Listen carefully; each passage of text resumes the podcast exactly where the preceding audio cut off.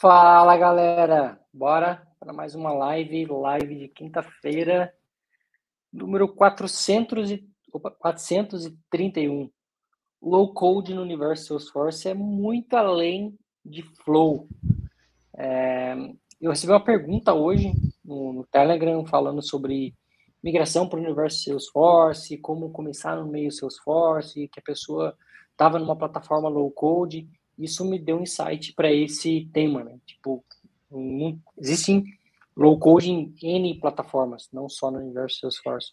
E no Salesforce, quando a gente fala de low code, muitas pessoas pensam em flow, mas é muito mais do que isso. É um pouquinho uhum. sobre isso que a gente vai discutir hoje. Então, Boa. bora lá. Bora, a primeira pergunta de todas que a gente sempre tenta responder é o que é a coisa que a gente vai falar, né? O que é low code no caso dentro do, de Salesforce, do mundo Salesforce e dentro de outros mundos, a gente tem esse conceito que é basicamente você é, codar, digamos assim. É usar a lógica no mais puro, é, o mais simples, digamos assim, é, jeito de, de se codar. Então, dentro do mundo de código, a gente tem sintaxe, a gente tem é, funções, a gente tem coisas que a gente usa para codar, de fato, e escrever linha de código. E a gente tem também a parte da lógica, que é aquela simplesinhas, perguntas que você responde sim ou não. Basicamente, é, é isso que é codar, digamos assim. Você vai escrevendo um, um, linhas de código e vai escrevendo, é, vai perguntando sobre o seu problema e respondendo sobre o seu problema e passando de fase a fase. Então, vamos pegar um exemplo de, de uma classe simples, uma valida CPF. Você vai passar o CPF e vai perguntar se o CPF é válido ou não. Como você faz isso? Aí são outras, outras questões. Dentro do universo Salesforce, a gente tem um jeito de fazer o low code, né, que é usando o point and click. Então a gente, vão, a gente vai ter diversas ferramentas que vão pegando espaços, vão pegando partes de um low code dentro da plataforma, e aí a gente vai chegar no flow que vou deixar para falar um pouquinho mais depois, mas é meio que a última fase do, do low code, porque dentro dele você vai ter todas as outras partes dos low codes que a gente tem dentro da plataforma Salesforce, né? Então, é, seguindo ali o segundo tópico, né? Conhecimentos necessários para usar o low code. Eu diria que é você ter o mínimo, o mínimo, quando eu digo mínimo, é o mínimo mesmo, de lógica. Sim ou não? Resposta sim ou não, basicamente. Pois é, você matou meu tópico. Você me deixou sem. Pô, de, de, deixei, deixei minha perspectiva. Você pode elucidar melhor. Falar, era, era, exatamente o que eu ia dizer isso. Né? É, não tem como. Não tem como você fazer qualquer ferramenta, qualquer ferramenta de low code sem ter lógica, sem ter um, uma boa lógica. Né? Começa por aí. E uma boa lógica, como o Arthur falou, é, começa com um sim não. Começa com o básico, né? E depois você vai tendo outras outros pontos para sua lógica que vai aumentando a sua a, a, complexidade disso. Então você sai de um sim não para um sim não é para um, um, sim não talvez. Depois você tem lá um, um loop, né? uma tomada de decisão. Você tem uh, ações que você vai tomando ao longo do tempo. E quando a gente fala do, de low code, pensando no universo Salesforce, aqui eu vou tentar trazer para o universo Salesforce, não se a gente for abranger, a gente vai muito além, né? Existe uma, uma, a gente vai falar aqui sobre várias ferramentas, existem várias ferramentas, mas o Salesforce conseguiu fazer por essência muita coisa que para outras plataformas é muito difícil, como um processo de configuração, um processo de gestão de usuários, um processo de permissões, que às vezes tem, tem coisa que você tem que mexer no código, tem coisa que você tem que mexer no banco, tem coisa que é, no mundo Salesforce você faz com point and clicks mesmo, né? com um processo de configurações muito fácil.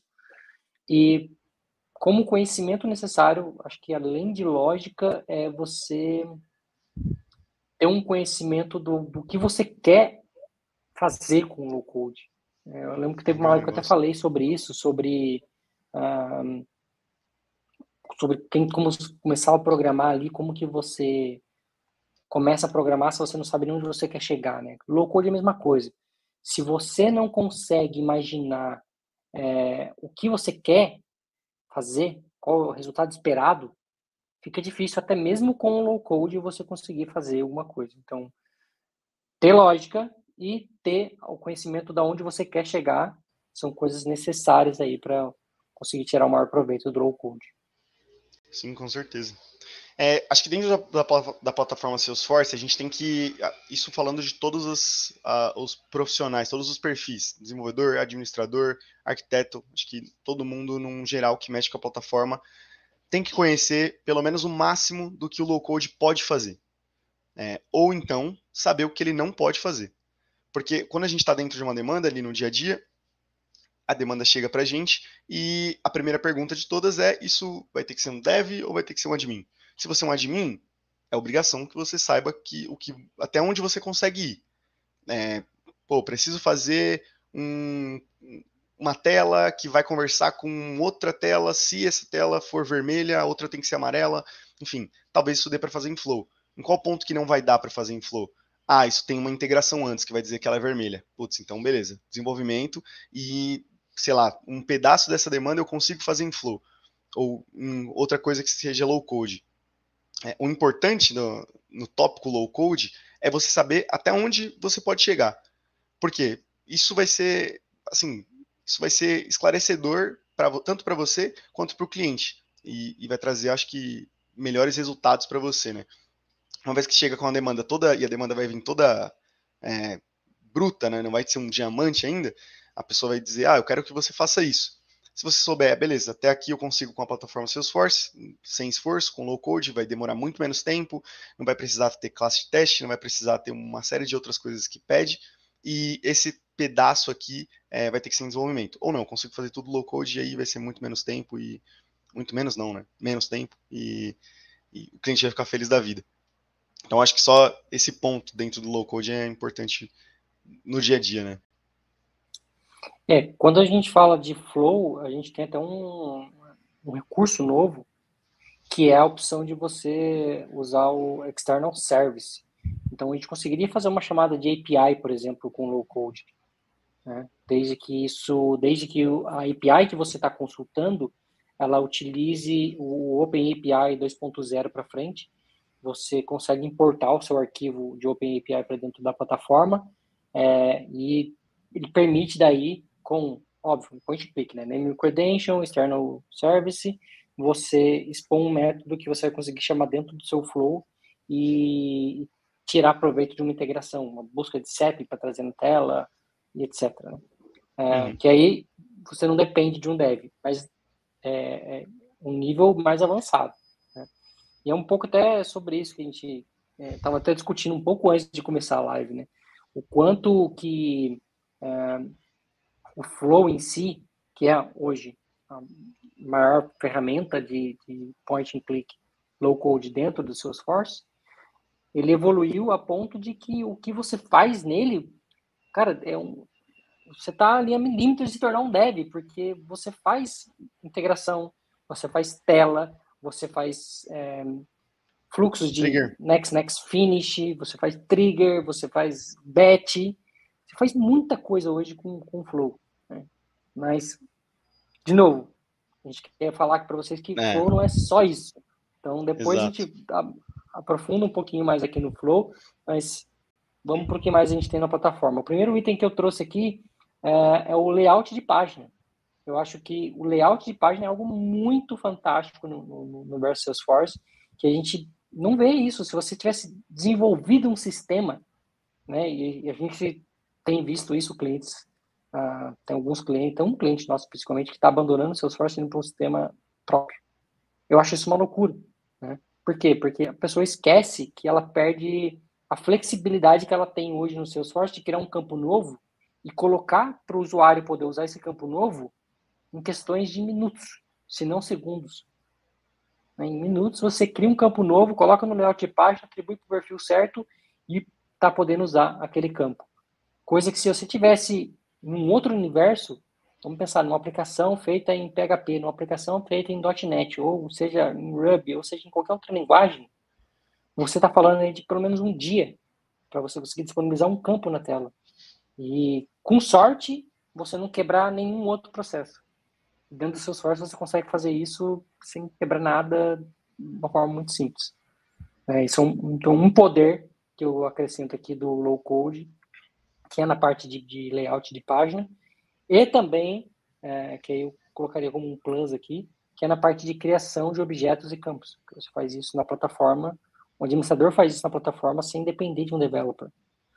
Em qualquer outra linguagem, se você for falar PHP, se você for falar é, C Sharp, qualquer sistema próprio, o que vai acontecer é que o desenvolvedor vai ter que criar um campinho no banco de dados ou um script para poder gerar esse campo no banco de dados, uma, uma tabela no banco de dados, e dentro do seu esforço o próprio administrador faz isso com poucos cliques. Boa.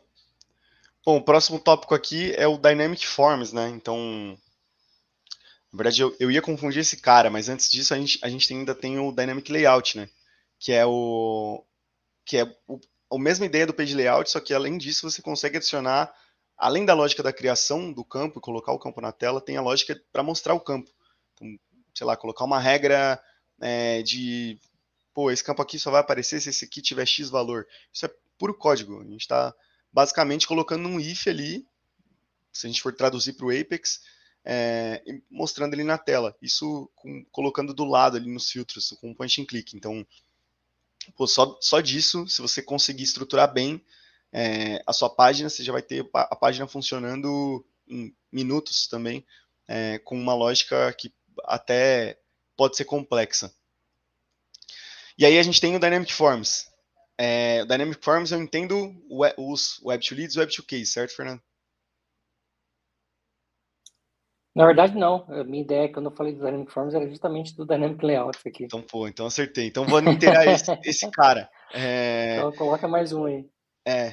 A gente tem também a parte de, de criação de formulários né, dinâmicos dentro do Salesforce. E aí ali a gente tem bem mais claro o, essa parte de transformar o point and click em código. Por exemplo, Web to Lead. A gente vai ali, seleciona os campos que a gente quer, na ordem que a gente quer, clica e ele dá um HTML para você com o formulário e com os, os valores, se você seleciona um pick list, os valores do pick list e tudo mais. Você pode até mexer no, no HTML se você quiser, é, antes de colocar ele numa página que, que você vai usar. Então, a gente tem esse poder dentro do Salesforce também e é minutos. Você não precisa de alguém que vai lá e cria o HTML, coloca o formulário, ele já traduz para você, já dá uma tag de, de integração apontando para o org ID e ele cria esse formulário instantaneamente. Mesma coisa para o Web2Case. Então, é, são dois exemplos também de point and click de low code ali que é, você consegue executar em minutos, o que seriam, é, sei lá, horas. Não tantas, mas horas. É, facilita muito a vida. O próximo, enquanto o Fernando edita os tópicos, vou puxar ele emenda. Approval process. Eu tava aqui, tava aqui mudando a ordem porque acho que o, vale, vale a pena deixar aquele cara por último. É, o approval process, ele para mim é o mais antiguinho, não mais, mas um dos mais, uma das ferramentas mais antigas que a gente tem no, no processo de automação ali, mas que a gente já fez inclusive lives falando sobre approval process. Para quem estiver assistindo depois, eu vou deixar o cardzinho aqui.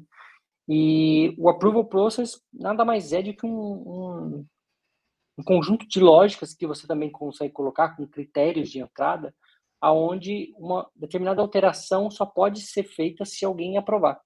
Então você consegue de forma automática, olha, quando o registro bater nesse critério, outra pessoa tem que aprovar para que essa alteração que você está querendo seja feita.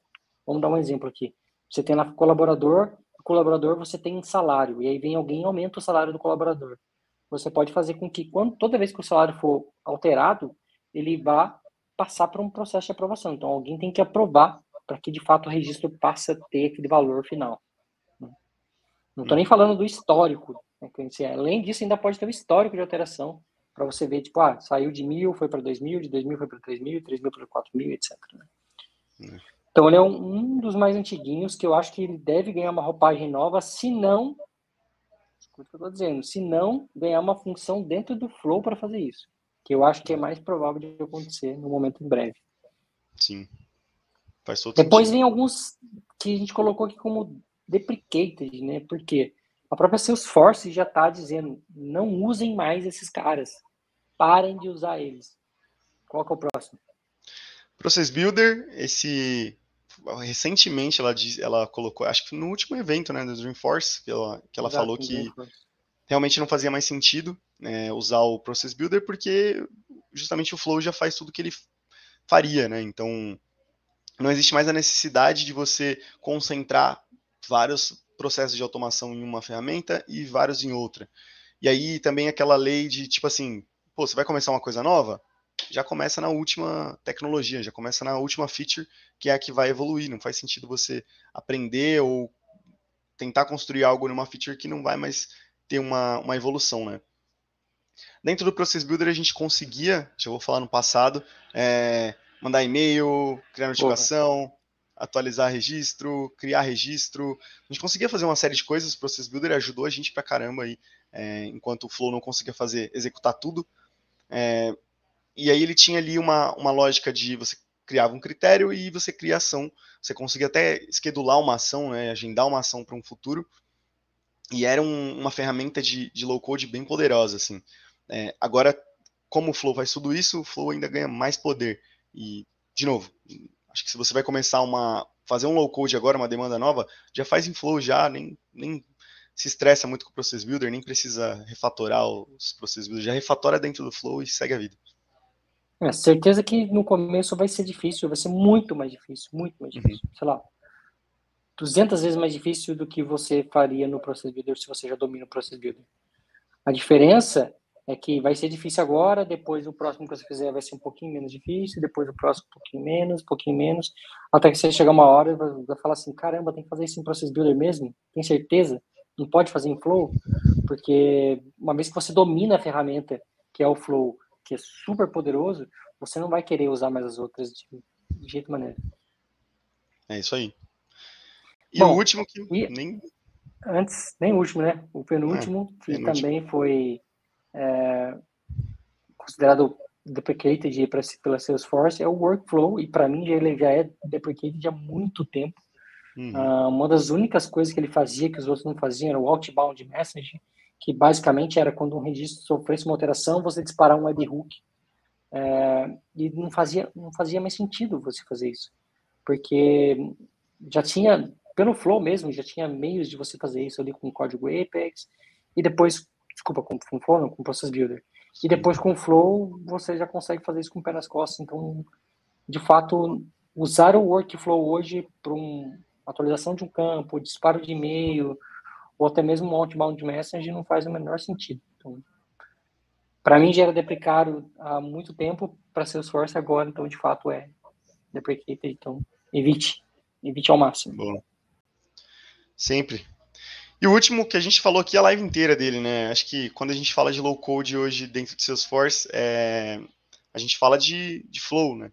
A gente já liga flow, é uma ferramenta muito complexa hoje, hoje a gente vê isso é, atuando ali com o Chat2Me, que a gente constrói é, uma boa parte da solução dentro do flow nas empresas, a gente vê o quanto a gente, o que dá para fazer, né?